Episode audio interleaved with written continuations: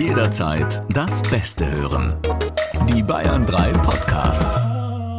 Du bist jetzt gerade kurz weg gewesen. Wir haben dich gerade ganz kurz verloren. Ich merke es auch, wie ich euch höre. Ich versuche mal kurz hier ähm, Ja, mal kurz was zu verändern. Warte Ja, mach mal. kurz. Du mal. rauscht auch sehr stark. Ich weiß geht. aber nicht, ob wir das ändern können oder. Versuch. Mein Netz ist leider nicht so gut. Ich weiß nicht warum. So. Jetzt, hallo! Doch, Ja, jetzt anscheinend kommt was an. hallo Saidi. Freundschaft Plus mit Corinna Teil und Christine Barlock.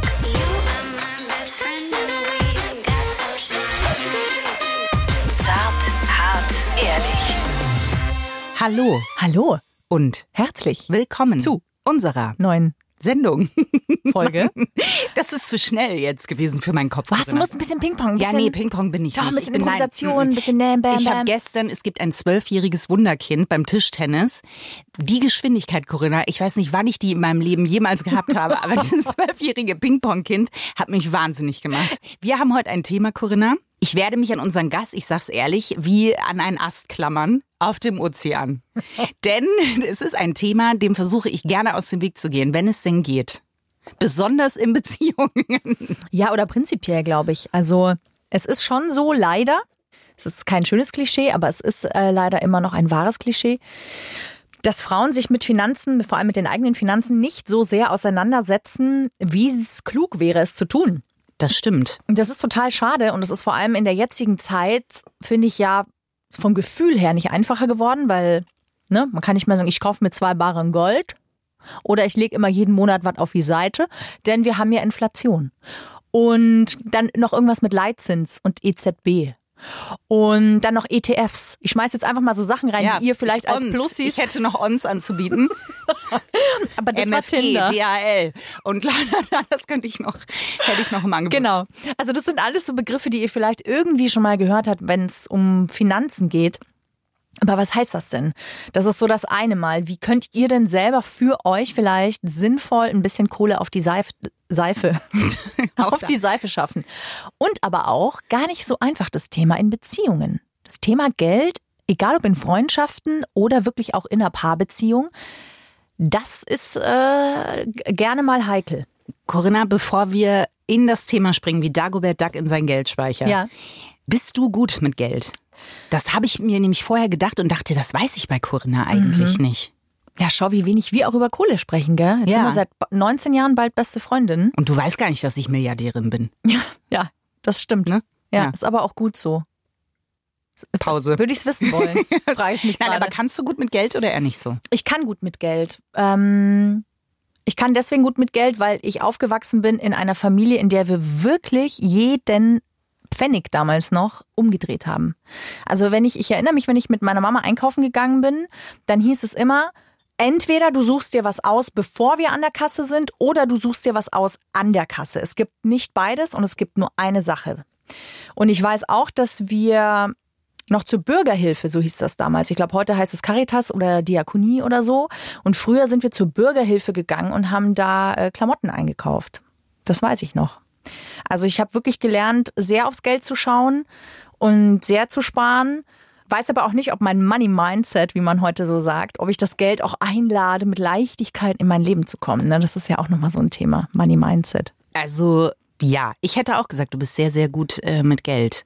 Und Aber ich habe nicht viel Geld. Also ne, ich komme immer so gerade gut auf die Null. Am Aber ich glaube, das geht vielen so und viele schaffen es mittlerweile, aber nicht mal mehr auf die Null tatsächlich. Ja, wundert mich nicht. Wir haben ja aber auch eine Einladung rausgeschickt, Corinna, damit dein Money-Mindset fließt und ich einen Ast zum Festhalten habe. Wir hoffen, er ist jetzt noch da und hat sich nicht schon verabschiedet, weil vor lauter Astigkeit. Ja. Denn wir haben Saidi eingeladen. Hi ihr. Hallo Saidi. Muss ich die ganze Zeit schon auf die Zunge beißen. Vor lauter Lachen. Du hast einen tollen Podcast, Saidi, der heißt Geld ganz einfach von Finanztipp. So ist es, genau. Und du hilfst Menschen dabei, sinnvoll mit ihrem Geld umzugehen, richtig? Und ihnen zu sagen, dass das gar nicht so schwer ist, wie sich manche das immer vorstellen. Ne? Die so eine gewisse, Christine höre ich schon so ein bisschen raus, ne? Ja. so eine gewisse Distanz zum Geld haben und oh je, und will ich mich da wirklich rantrauen und so weiter.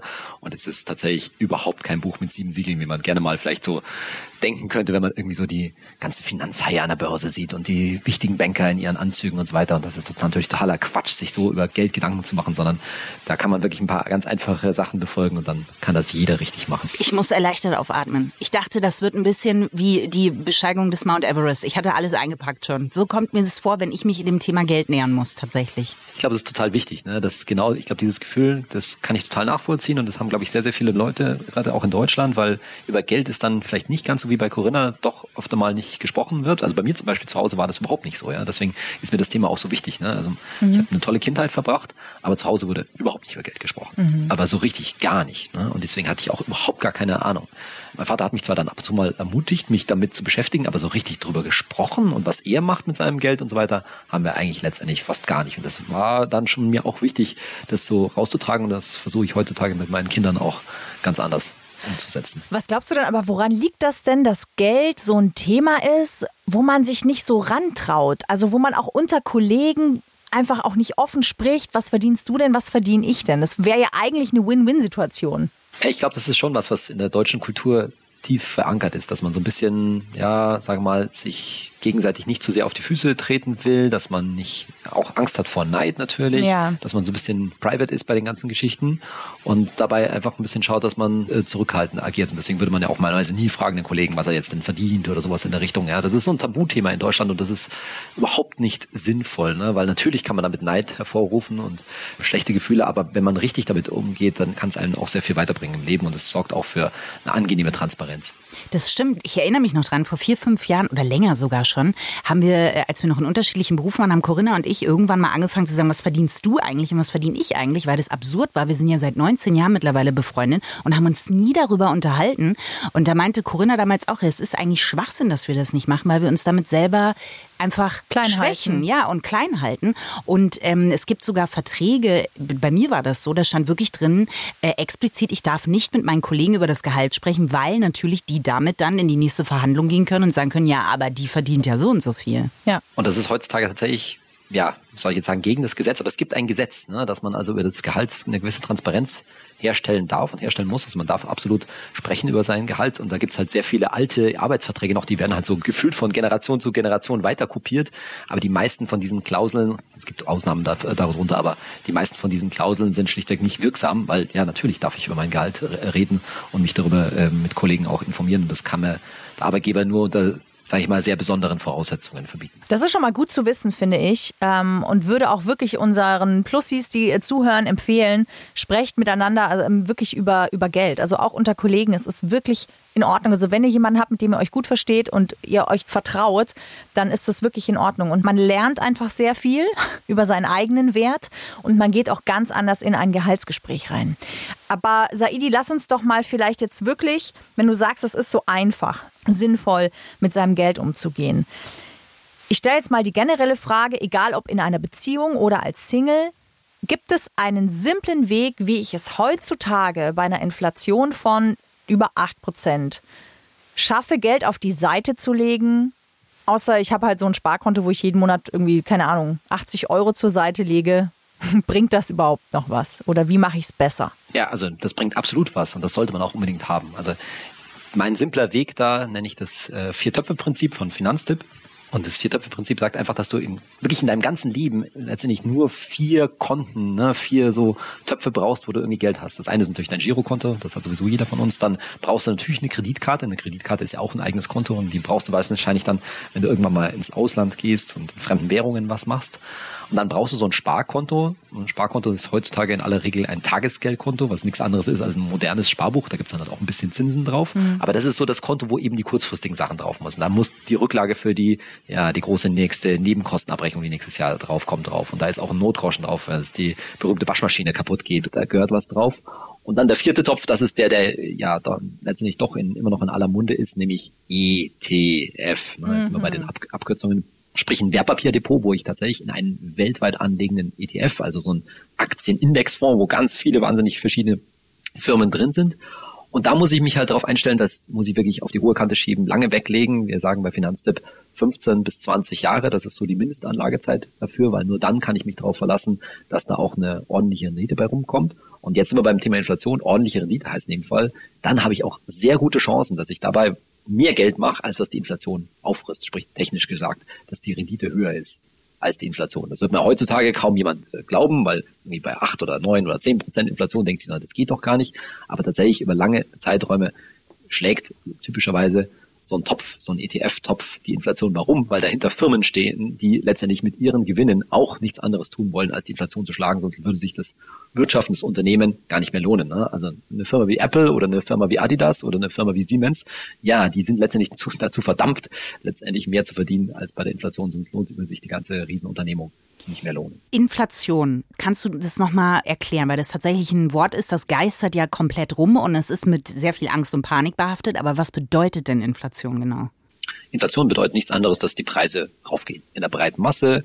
Manche gehen ein bisschen stärker rauf, muss man vorsichtig zu sagen. Also so Strom und Gas und solche Sachen, die sind sehr, sehr stark gestiegen natürlich in der letzten Zeit. Und manche Sachen sind halt auch nicht teurer geworden, ne? typischerweise so Unterhaltungselektronik, wobei da gibt's auch mittlerweile Ausnahmen, aber so ein Fernseher, den kriegst du dann doch mit der Zeit immer billiger oder immer noch fürs gleiche Geld immer einen besseren.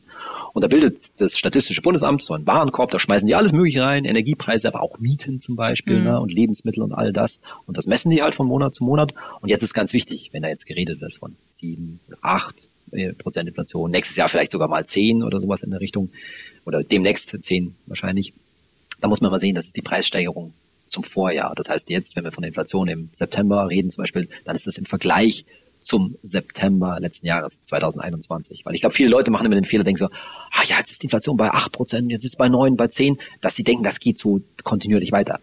Naja, es ist schon richtig. Manche Sachen sind unglaublich viel teurer geworden. Also ne, so ein Gaspreis, der hat sich halt irgendwie, je nachdem, verdoppelt, verdreifacht, vervierfacht, verfünffacht. Ja. In der breiten Masse es ist schlimm, aber nicht ganz so dramatisch. Ich glaube, dass viele Leute denken so, wenn sie zehn Prozent hören, ah, jetzt ist es zum letzten Monat schon wieder zehn Prozent mehr geworden. Nein, ganz so schlimm ist es nicht. Tatsächlich haben wir halt im Frühjahr, als der berüchtigte Ukraine-Krieg angefangen hat, haben wir eine sehr starke Preissteigerung erfahren. Und jetzt ist halt die Frage, geht das jetzt so weiter oder wird es langsam dann doch wieder etwas besser? Hast du da eine Einschätzung eigentlich? Ich glaube, du musst es unterschiedlich äh, sehen. Es ist halt ein riesen Warenkorb und es ist, glaube ich, schon denkbar, dass bei manchen Sachen es besser wird, wo es leider wahrscheinlich nicht so schnell besser wird, sind tatsächlich die Energiepreise. Ja? Deswegen ist es halt auch sinnvoll, dass da ja jetzt gerade beschlossen wurde, dass da die meisten Haushalte entlastet werden. Das ist dieser Doppelwumms, diese 200 Milliarden, über die Sie jetzt gerade reden, weil es ist schon absehbar, dass das tatsächlich nicht so schnell besser wird, bis wir wirklich ja unsere Energiewirtschaft in Deutschland besser umgestellt haben und so weiter. Mei, wir brauchen halt viel Strom, ja, mehr als wir tatsächlich im Moment de facto haben in Mitteleuropa, kann man sagen. Wir brauchen immer noch sehr viel Gas und das wird sich auch nicht so schnell ändern lassen. Also das kann schon noch eine ganze Weile dauern, bis die Energiegeschichten wieder sich halbwegs normalisieren. Aber bei anderen Sachen, glaube ich, kann man schon erwarten, dass es langsam besser wird, aber bestimmt nicht ganz schnell. Wenn wir jetzt aber mal bei diesen vier Töpfen bleiben, die du gerade eben angesprochen hast, die kann ich also sowohl als Paar nutzen in einer Beziehung, die kann ich aber auch als alleinstehender Mensch nutzen. Ähm, wie behalte ich denn da jetzt am besten den Überblick, wenn ich jetzt vier verschiedene Konten ja im Grunde habe? Also zunächst mal würde ich behaupten, so aus meiner Erfahrung, gerade auch mit vielen Finanztipp-Nutzerinnen und Nutzern, dass viele sehr viel mehr als nur vier Töpfe haben. Und deswegen sage ich mal, na, überleg mal, ob du das wirklich alles brauchst, ja, weil Vereinfachung ist da schon angesagt. Und ansonsten den Überblick behalten, schlichtweg darüber, und jetzt kommt noch ein ganz wichtiger Punkt, ist, dass ich zunächst mal dieses mit dem Sparen, was du ja vorhin auch schon angesprochen hast, dass ich das am Monatsanfang mache. Also jetzt vorhin hast du gesagt, lohnt sich denn noch 80 Euro zur Seite zu legen? Ja, natürlich lohnt sich Ja, wenn das geht. Ja.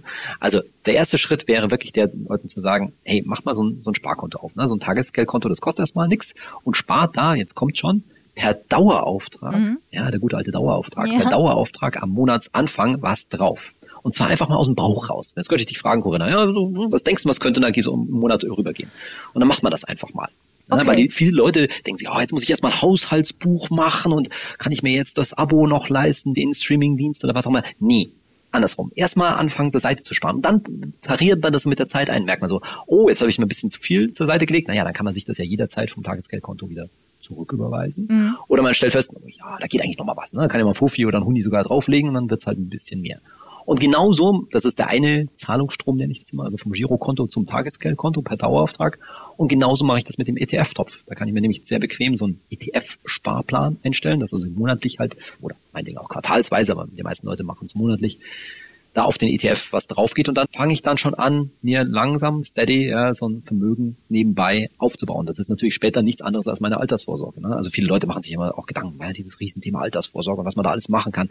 Da gibt es total viele Möglichkeiten, aber so ein ETF-Sparplan ist fast, fast für jeden das Richtige. Ja, da kann man immer noch andere Sachen dann dazu machen, aber wenn du nur so einen ETF-Sparplan dein Leben lang machst, dann hast du auf der einen Seite eine total sichere Geldanlage mit deinem Tagesgeldkonto und auf der anderen Seite ja, was riskanteres. Ne, diese Aktien, der ETF, der schwankt schon mal ganz gewaltig. Ja, jetzt gerade zum Beispiel läuft es gerade nicht so lustig an Ja. den Börsen, aber das ist relativ normal bei so einer Sache.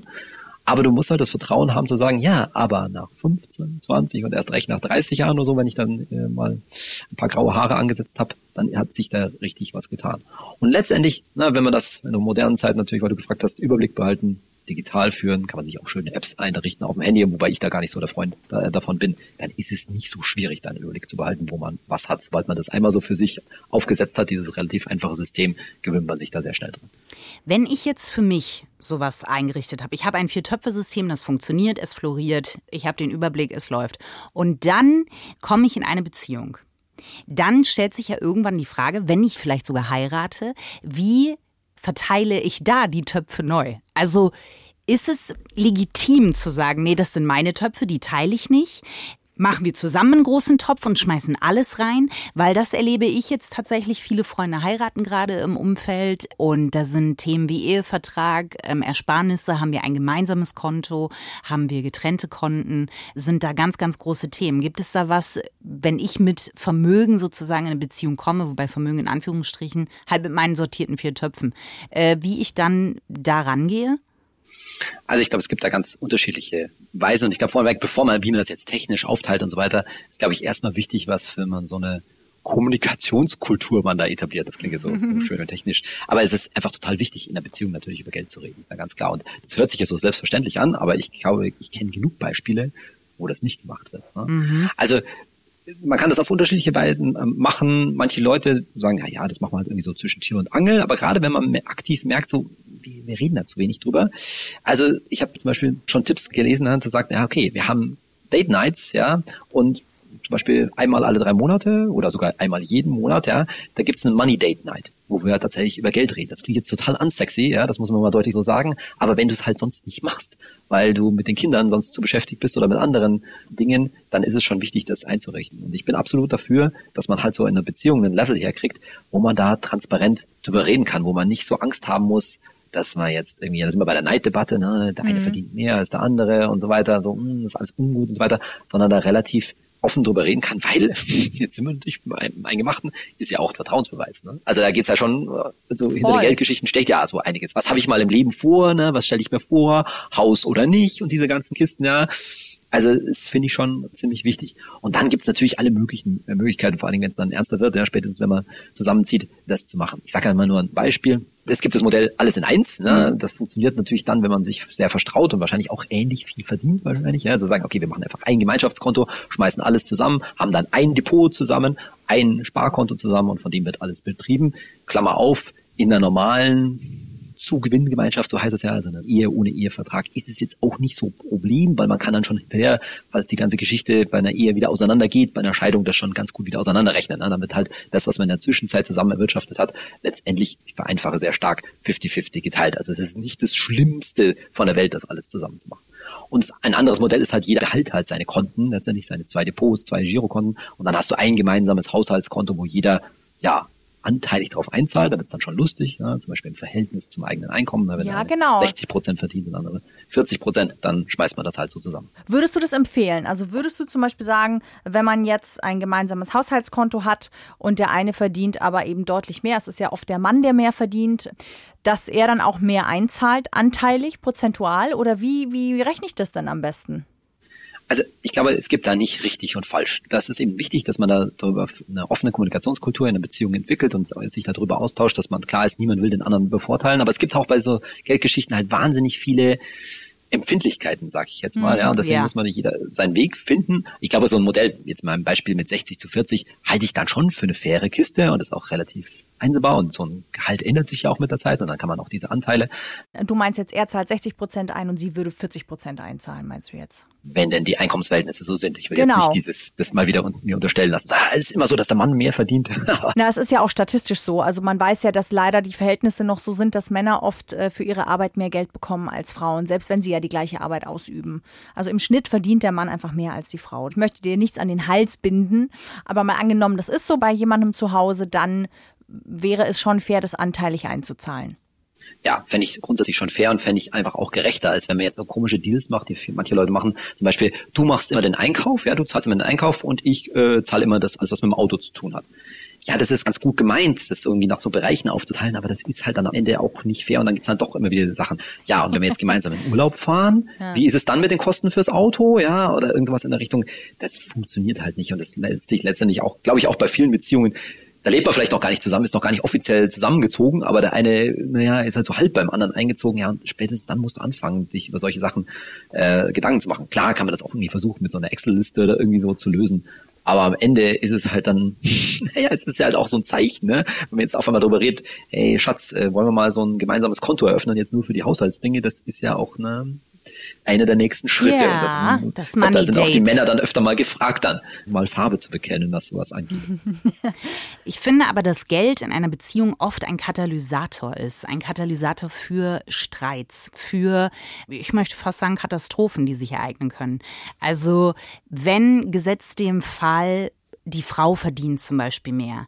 Das hatte ich im Freundeskreisen öfter und keine dieser Beziehungen hat gehalten, weil es immer zum großen Thema wurde. Die Frau hat eben mehr verdient, damit ist der Mann irgendwann nicht klargekommen, hat sich klein gefühlt und dann sind halt Dinge passiert aus diesem Ganzen. Oder ich zum Beispiel hatte das selber in meiner Beziehung. Mein Ex-Freund damals, der hat wirklich ein Gespräch mit mir geführt, wo er gesagt hat, er hätte ein Problem und das war nach vielen Jahren Beziehungen. Er hätte ein Problem damit, wenn ich weiterhin so wenig als Schauspielerin verdienen würde, weil das würde ihn stören auf lange Sicht. Weil er müsste quasi immer vorlegen. Wenn er nach New York fliegen will, dann geht das ja nur, mhm. weil er vorausstreckt sozusagen. Das war übrigens der Anfang vom Ende dieses Gesprächs und vielleicht hätten wir früher ein Money Date ausmachen müssen. Aber das sind halt echt krasse Brocken oft, die mit Geld einhergehen. Ich glaube, das ist echt in vielen Fällen so ein ja, ein ziemlich maskulines Problem in unserer Gesellschaft, ne? dass immer so diese Erwartung herangestellt wird an den Mann, dass er einerseits natürlich mehr verdient und andererseits das aber auch gleichzeitig äh, irgendwie verkraften muss, ne, wenn sie erfolgreich ist und sich dann auch um die Kinder kümmern und so weiter. Und da stecken noch wahnsinnig viele Vorurteile in unserer Gesellschaft, was das Thema Geld angeht, dahinter. Ja. Und ich glaube, deswegen ist so ein Money Date tatsächlich auch gar keine schlechte Idee, weil es geht natürlich weit darüber hinaus. Ey, Schatz, wie viel zahlst du denn jetzt aufs Gemeinschaftskonto ein, als vielmehr sich klar zu machen, was da alles an ja, eigenen Ängsten und Minderwertigkeitskomplexen, ich sag's mal ganz krass, so dahinter steckt. Und das ist schon auch tough, ja, weil, jetzt sag ich's mal als Mann, ja, weil da schwimmen halt auch wahnsinnig viele Erwartungen ein mit, die man erstmal sich klar machen muss, ne, dass man denen auch ausgesetzt wird, Peer Pressure, ja, also was für ein Auto fährst du jetzt eigentlich und so weiter oder wo fährt man mit der Familie in Urlaub hin? Und das zu reflektieren und auch in einer Paarbeziehung natürlich zu reflektieren, ist nicht so leicht. Und deswegen, glaube ich, braucht es diese Anlässe, wo man einfach nicht nur zum Partner ehrlich ist, sondern natürlich auch zu sich selber ehrlich ist. Ich glaube, es gibt gar keinen anderen Weg, da dahinter zu kommen. Und mir ist völlig klar, dass leider wahrscheinlich manche Leute da nicht hinkommen äh, werden, aber ich glaube schon ist wichtig, da auch relativ früh damit anzufangen, weil dann hat man sich irgendwie so ein Wolkenkuckucksheim ähm, sozusagen zusammengelacht und dann kracht die ganze Geschichte nach, weiß ich nicht, einem halben Jahr oder zwölf Monaten auf einmal den, den Bach runter, weil man festgestellt hat, ja, so eine Beziehung beruht halt schon auf auch ökonomischen Gegebenheiten. Sechs ja, Jahre, Saidi, es waren sechs passen, Jahre bei mir. Ja, schön. Schön, dass es nach sechs Jahren dann raus, äh, rauskam. Aber ja. Was ich ja finde, ähm, ähm, was ja schon tatsächlich da mit reinspielt, ist, welche Werte, was sind das für gemeinsame Werte? Das ist ja das, was das Geld sehr oft widerspiegelt. Ne? Was haben wir denn für Werte und, und sind die gemein? Also legen wir Wert auf sowas wie ein Statussymbol wie ein Auto. Legen wir Wert darauf, dass die Nachbarn und die Freunde sehen, dass wir uns äh, einmal im Jahr die große Flugreise gönnen können oder vielleicht sogar zweimal im Jahr den Urlaub. Also da finde ich, kann man ja schon abstecken, was ist uns wichtig und auch wo wollen wir hin? Wollen wir irgendwann mal ein Eigenheim oder wollen wir vielleicht nur als Geldanlage irgendwo mal hinein investieren? Das ist, glaube ich, alles unweigerlich verwoben mit Geld, weil Geld natürlich dabei hilft, ein autonomes Leben zu gestalten. Absolut. Und ich glaube, an der Stelle spielt auch eine ganz große Rolle natürlich unsere Erziehung. Ja, also das muss man sich dann auch oft eingestehen, dass man dann irgendwie sich für erwachsen hält und denkt, man kann mit Geld kompetent umgehen. Und in Wirklichkeit spiegeln viele von diesen Annahmen und, und Werten, von denen du gerade sprichst, sind natürlich Werte, die wir von unseren Eltern mitbekommen haben. Das ist gar keine Frage. Und das müssen leider in vielen Fällen überhaupt nicht die richtigen Werte sein. Das muss man mhm. ganz klar so sagen. Denn das kommt ja nicht von ungefähr, dass wir in Deutschland, wie wir schon gesagt haben, so wenig über Geld spricht und so weiter. Das ist natürlich auch was, was aus meiner Sicht zumindest meine Elterngeneration ganz klar transportiert hat. Und das dann aber so unbefragt und unausgesprochen bestimmte, ja, Statussymbole, ne? Also das ist doch ganz normal. Wenn Papa halt viel Wert aufs Auto gelegt hat, dann ist die Wahrscheinlichkeit zumindest, dass der Sohnemann das genauso macht, ist schon relativ groß, ja. Und das sich überhaupt mal zu hinterfragen, wo kommt denn das eigentlich her, dass mir das so wichtig ist? Und vor allen Dingen, wie sieht es bei meiner Partnerin oder bei meinem Partner auch aus, ja? Wie wurde da in der Familie mit Geld umgegangen was für Werte wurden da vermittelt? Und nur so kann man sich dann, glaube ich, versuchen, zumindest aus so manchem Teufel, soll ich jetzt sagen, Teufelskreis, ja, letztendlich wahrscheinlich schon auch wieder rauszubinden. Aber es ist alles andere als einfach. Und dass da immer die ganze Erziehung, wie so ein Berg, ja, jetzt höre ich mich schon an wie Freud wahrscheinlich, äh, irgendwie im Hintergrund äh, daherkommt, steht völlig außer Frage, weil dann werden auf einmal so Gewissheiten, ach, das macht man doch so. Und dann bin ich auf einmal mit einer Partnerin oder einem Partner zusammen, der oder die das ganz anders macht, ja. Dann auf einmal wird mir klar, oder das ist gar nicht so selbstverständlich, was ich dachte, es ist für alle Leute. Was bedeutet Geld für dich persönlich? Was verbindest du damit? Also Geld ist für mich etwas, was vor allen Dingen tatsächlich Sicherheit für mich bedeutet. Ne? Also zu wissen, ich habe so ein gutes Grundgefühl, ja, ich muss mir keine riesigen Sorgen machen und gleichzeitig daraus aus diesem Sicherheitsgefühl entspringt Freiheit, dass mhm. ich gar nicht mehr so sehr, dass ich mir jetzt irgendwie was kaufen kann, was ich unbedingt brauche, sondern eher, dass ich Sachen tun kann, ohne mir Sorgen zu machen, muss ich nicht eigentlich mehr an meinen Job denken oder muss ich nicht eigentlich mehr an äh, irgendwie meine Karriere denken und so weiter, sondern dass ich schlichtweg einfach auch das Leben genießen kann, weil ich weiß, insbesondere diese Sachen, ich weiß, dass ich alle Ausgaben, die für mich und meine Familie auf uns zukommen, bezahlen kann, als auch weiß ich, dass ich irgendwann mal mit gutem Geld in Rente gehen kann, ohne mir Sorgen zu machen, wie ich irgendwie mit 70 oder 80 noch über die Runden kommen kann. Und letztendlich ermöglicht es halt dann auch zu sagen, hey, ich kann leben, jetzt nicht in Saus und Braus, aber so vernünftig führen und mir am Wochenende halt einfach mal auch was gönnen, ohne sozusagen groß rechnen zu müssen. Also letztendlich ist Geld für mich immer ein Mittel zur Freiheit, ja. Aber das ist natürlich nicht so leicht dahin zu kommen. Aber ich glaube, so ein gutes System zu haben, ja,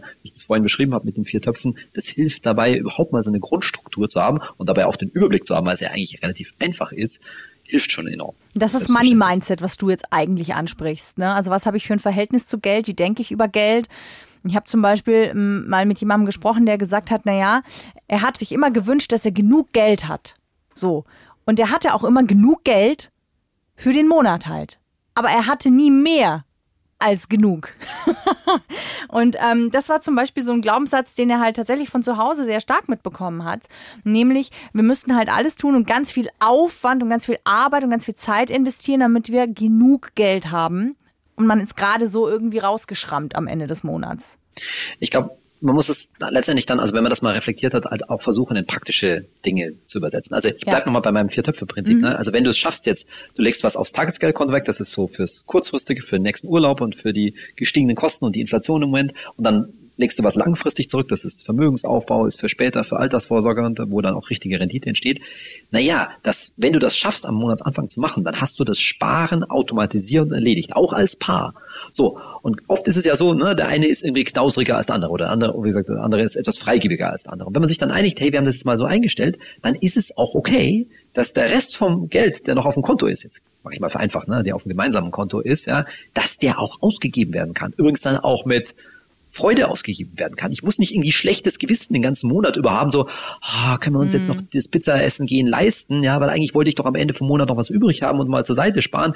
Nee, du erledigst das Sparen am Monatsanfang, dann, wenns Geld noch auf dem Konto ist, ja, und hast nicht den ganzen Monat ein schlechtes Gewissen. Mm. Klar, vielleicht, wie du vorhin gesagt hast, reicht's dann nicht, aber das beruht ja dann hoffentlich auf so einem gemeinsamen Deal auch, den man in der Partnerschaft hat, das ist jetzt ein bisschen idealisiert und mir ist schon klar, dass das nicht so leicht ist. Vor allen Dingen nicht im Moment so leicht ist, wenn die Preise gerade äh, steigen, weil da muss man sich besonders viel über das äh, Geld unterhalten. Aber zumindest beruht es dann auf so einem Deal, hey, wir haben das Sparen erledigt, das ist für beide hoffentlich auch genug und dann ist es auch okay, wenn das restliche Geld wie auch immer ausgegeben wird.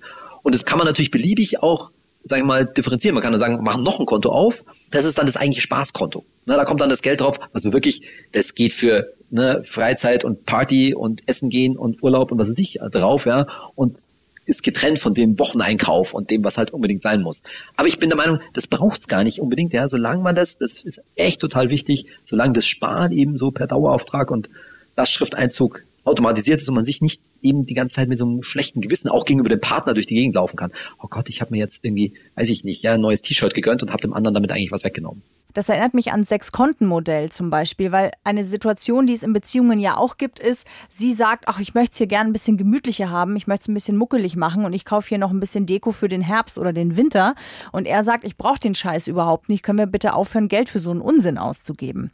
Wie kriege ich denn so einen Konflikt gebacken? Weil, ne, ist mal angenommen, ich habe die vier Töpfe von dir und jetzt haben wir ein gemeinsames Konto und es darf jetzt ausgegeben werden mit Freude den Rest des Monats. Dann kann es ja trotzdem noch diesen Konflikt geben aus, ich erachte es für wahnsinnig wichtig und er denkt sich, muss es sein? Braucht's das? Was mache ich zum Beispiel in so einer Situation? Das ist natürlich auch eine Frage. Ich muss das in der Beziehung irgendwie feststellen, dass wir da schon sehr ziemlich unterschiedliche Einstellungen hatten. Und das muss ich vor allen Dingen auch respektieren, ja, dass nicht jeder gleich ist mit dem Geld und insbesondere meine Partnerin oder mein Partner nicht, ne? dass da andere Werte vorhanden sind, auch fürs Lebensgefühl, das dann wichtig ist, was mir vielleicht nicht so wichtig ist. Aber dann macht es wahrscheinlich tatsächlich Sinn, nicht nur ein gemeinsames Konto zu haben. Man kann ein gemeinsames oder sollte ein gemeinsames Konto haben dann für ne, das, was halt Haushalt, Miete und so weiter, Lebensmittel drauf geht, aber tatsächlich dann noch außerhalb davon zwei getrennte Konten zu haben, wo wahrscheinlich jeweils das Einkommen darauf eingeht, wo man sagt, okay, das, was da halt noch da ist, nachdem alles weggespart worden ist, das kann ich dann auch so ausgeben, wie ich es für richtig halte.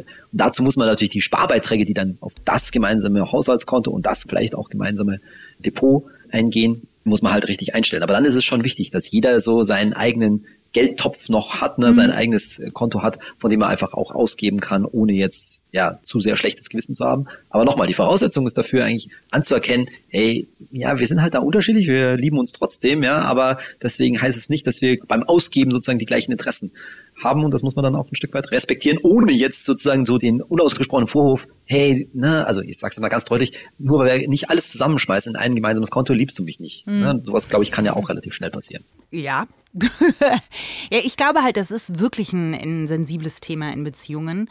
Und ich habe, das wollte ich auch noch kurz einwerfen, weil ich habe wirklich eine Freundin, die früher immer gesagt hat, nee, Geld hat mit Romantik nichts zu tun und ihr ist das halt wichtig. Sie hat äh, wirklich sehr viel Geld und ist mittlerweile, jetzt habe ich sie vor kurzer Zeit wieder getroffen und sie sagt halt, nee, da ist sie völlig kuriert von. Sie sucht jetzt einen Partner, der wirklich mit ihr auf Augenhöhe äh, monetär agieren kann, weil sie sagt, sie hat keinen Bock mehr drauf, dass eben immer dieses Gefälle entsteht.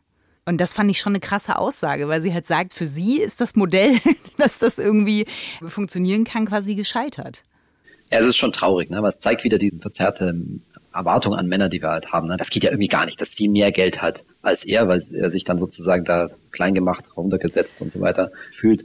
Und es ist wirklich Zeit, dass wir anfangen, damit aufzuräumen, weil es natürlich in muss man schon sagen, in vielen anderen Ländern anders ist. Ne? Es gibt natürlich noch genügend, sage ich mal, patriarchalisch geprägte Länder. Da ist Deutschland jetzt nicht alleine, wo das bestimmt ganz genauso ist. Aber andererseits gibt es natürlich auch andere Beispiele in der westlichen Welt, wo das schon, würde ich sagen, deutlich besser funktioniert. Und dass es einfach auch okay ist, ne? das geht ja noch viel weiter hinaus, ne? dass es auch okay ist, dass sie Karriere macht, ne? dass es auch okay ja. ist, wenn zum Beispiel, mich auch ein Beispiel in einer meiner besten Freundinnen, wo sie eigentlich diejenige ist, die auf die Statussymbole Wert legt. Ne? Also mhm. sie ist diejenige, die sagt, ich will das Auto kaufen und so weiter von meinem Geld auch dann und so weiter. Und er dann nicht sozusagen äh, dagegen weder einschreiten kann noch sollte. Und ich glaube, die haben das auch mittlerweile ganz gut hingekriegt. Aber es ist definitiv nicht so leicht.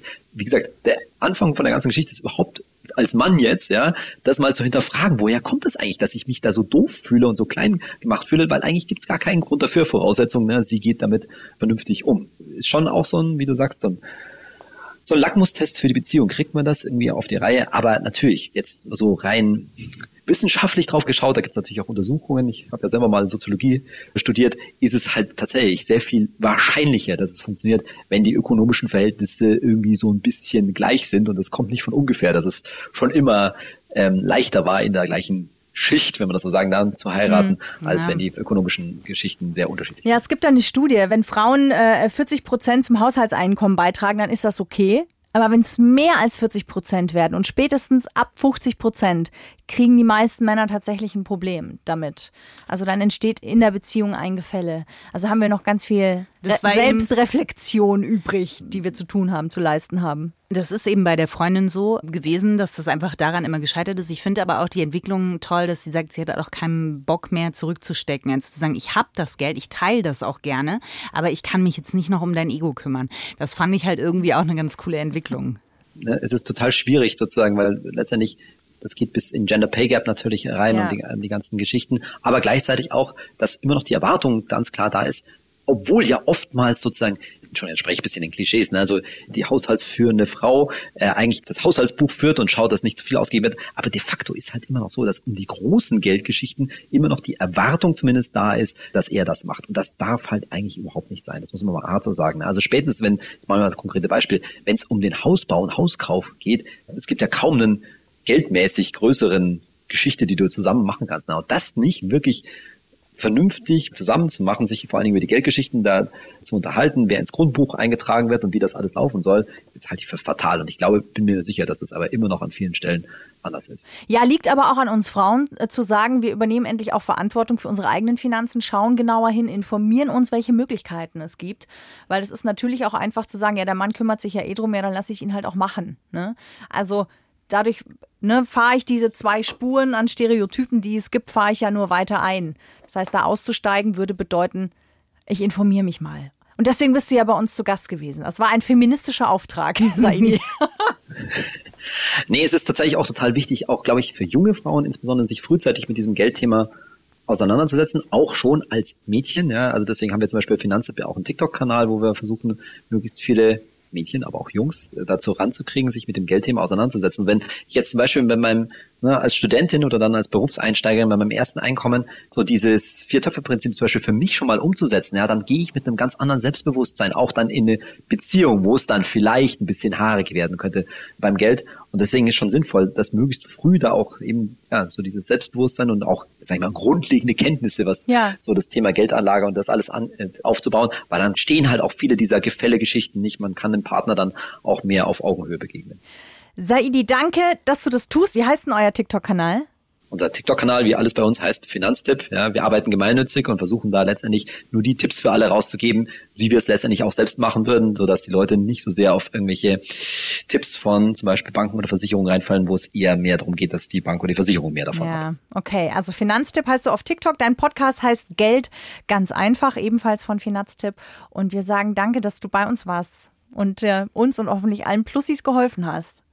Sehr gern, hat mir großen Spaß gemacht. Ich kann den Ast jetzt loslassen und werde die eigenen, die ersten Schwimmzüge auf dem Ozean, die die Welt, Finanzwelt bedeuten, äh, machen. Vielen, vielen Dank. Ich ziehe mich einfach zu den Mädchen mit dazu. Den, Na, die, den und ich muss nachschauen, ob du den Ast jetzt angesägt hast. tu das. Dankeschön. Alles Liebe für dich und für deine Familie. Alles Gute für euch. Danke. Auf Wiedersehen. Tschüss. Ich vergesse oft, wenn wir Gäste haben, noch den Otterwitz. Ja, und warum nicht heute, Corinna? Weil ich heute dran gedacht habe. Nein, aber warum? Der wirklich. Oh, ist er lang, der Otterwitz? Nein, er ist sehr kurz. Äh, kommt er von dir oder von einem Plussi? Er kommt heute von mir. Oh. Auch das noch. Sonst hätte man zumindest sagen können, ja gut, aber wenigstens ein Plus, jetzt müssen wir den anhören. Okay. okay. Ja, ich falte hier, siehst du, ich fange schon an mit Origami als Stressbewältigung. okay. Das Gute bei Ottern ist, sie sind von der Inflation nicht betroffen, denn sie haben eine völlig eigene Währung. Sie zahlen nicht in Euro, sondern Otter zahlen in Sch Otter. Was? Sch Otter. Schotter. Deswegen haben wir das hier noch verlängert, Corinna. Das ist nicht dein Ernst. Sch Otter? Schotter! Nein, ich habe immer genug Schotter. Ja. Hoffentlich. Äh, okay.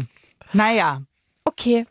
Jetzt habt nee, ihr der war, der war richtig gut, Corinna. Also da muss man sagen, dass Origami ja, ist, geworden. Ich habe versucht, mir einen Fächer zu machen, damit ich, falls ich vor lauter Demut in Ohnmacht falle, mir selber noch Luft zufächeln kann im Runterfallen. Es, oder es wird eine Friedenstaube für mich selber oder ein Friedensotter. Oh nee, es gibt übrigens Neuigkeiten. Wenn du deinen Otterwitz erzählen kannst, ja. habe ich auch meinen Apache-Neuigkeiten. Bitte? Apache und ich sind uns quasi noch näher gekommen. Apache 207. Für diejenigen in der letzten Folge haben sich erste zarte Bande ähm, aufgetan. Denn es, äh, Apache 207, das Hip-Hop-Phänomen, hat ja eine Doku rausgebracht. Und jetzt, Corinna, ist der Super-GAU passiert.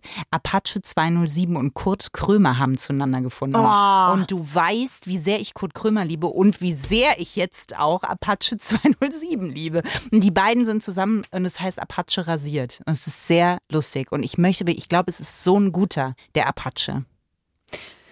Ich finde, wir sollten ihn einladen in unserem Podcast. Findest du nicht? Vielleicht mache ich ein Live-Blind-Date. Nee, das möchte ich nicht. Ich möchte mich eigentlich an ihm rubbeln. Und zwar einfach nur, damit ein bisschen Hip-Hop auf mich abfärbt. Ich werde mich nie wieder duschen. Ich verottere quasi und äh, werde mich einfach in welcher Position, das darf er sich aussuchen, aber ich werde mich rubbeln in jedem Fall. Ja gut, das kann man, da kann man ihn ja vorwarnen. Nein, das muss überfallartig passieren. Ich glaube, Apa ich, wirklich Apache, es ist ein Ausruf. Ich schicke das ins Universum. Mein Money-Mindset ist auf Apache gepolt. Ich sende Strahlen, Regenbogen-Otterstrahlen. Ich sende die direkt rüber. Von mir geht jetzt ein Regenbogen gedanklich rüber zu Apache, wo auch immer du bist. Kannst du Hab live? keine Angst. Ich, ich rubbel mich nur ganz kurz an dir. Mm, Ich finde den, aber jetzt mal alles beiseite, Corinna. Ich finde den wirklich entzückend. Das wäre mir nicht aufgefallen. Ja, ich, ich werde auch so lange über Apache weiterreden, bis du das hier unterbrichst und das kann sehr lange dauern. Der ist wirklich so entzückend. Sag mal, kannst du live bei der Aufzeichnung dabei sein, wenn Apache sich rasiert bei Kurt Krömer? Der ist doch schon passiert. Der hat ihm schon die Haare so, geschnitten, Ich Corinna. dachte, das kommt erst noch. Ich, ich würde mir die Haare auch von Apache schneiden lassen. Ich würde es tun. Ich würde sagen, Apache, wenn ich mich unter deinen Regenschauer Hip-Hop stellen darf, dann darfst du mir auch die Haare schneiden. Du darfst dir auch aussuchen, ob oben oder unten. Oder die Beine. Es ist alles. Auch Achselhaare. Darfst du flechten, Pass wenn du auf, möchtest. bevor ich, ich krieg sonst keine Unterbrechung rein. Ja, an dieser Stelle einfach, weil ich keine andere Wahl habe. Ciao, Sie! Nein. Nicht mein Chausi, Corinna. Aber wir müssen schnell aus diesem Break raus. Ja, aber doch, dann du. mach doch was Eigenes. Ja, sag doch du schnell Ciao, Sie. Nein, doch jetzt bitte. Nein, du hast es weggenommen. Auf Wiedersehen, auf Wiedersehen. Danke fürs Zuhören, auf Wiederhören. Freundschaft Plus. Mit Corinna Teil und Christine Barlock. Immer sonntags von 8 bis Mitternacht in Bayern 3. Noch mehr Bayern 3 Podcasts auf bayern3.de und überall, wo es Podcasts gibt.